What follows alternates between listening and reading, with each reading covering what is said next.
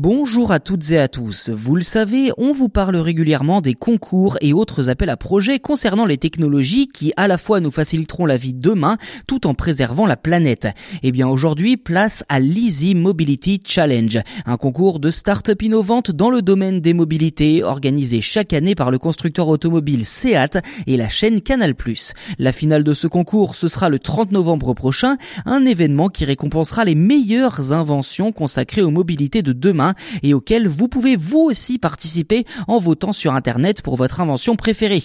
Alors qui d'Atmos Gear, de Tesk Innovation, de Green Move, de Digital Paris ou de Simone remportera votre voix? Toutes les clés pour faire votre choix dans cet épisode. Parmi les cinq finalistes se trouve Atmos Gear, créé par Mohamed Soliman. La start-up conçoit et commercialise des rollers à assistance électrique afin de donner un vrai coup de boost mobilité douce en ville. Car si le marché des trottinettes électriques explose, les passionnés de glisse, eux, avaient été clairement laissés de côté par les inventeurs jusqu'à présent. Ensuite, on retrouve également Tesk Innovation et son système de recharge sans contact pour les véhicules électriques. En clair, il s'agit d'un système directement inspiré des smartphones que l'on on peut désormais recharger par induction, vous le savez. En associant voiture et induction, la start-up espère ainsi populariser un système de recharge à la fois écologique et rapide pour le grand public.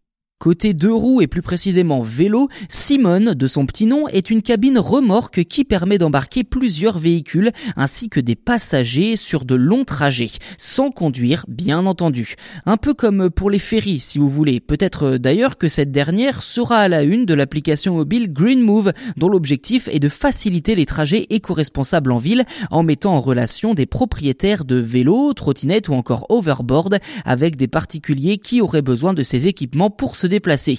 Une sorte de Uber écolo et sans chauffeur. Et enfin, Digital Paris propose un anti-vol connecté dans le but assumé de réduire le vol de voitures de 85%.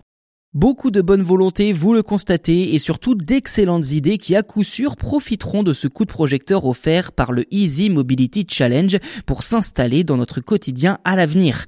Mais qui dit concours dit compétition, reste à savoir qui remportera cette édition 2021.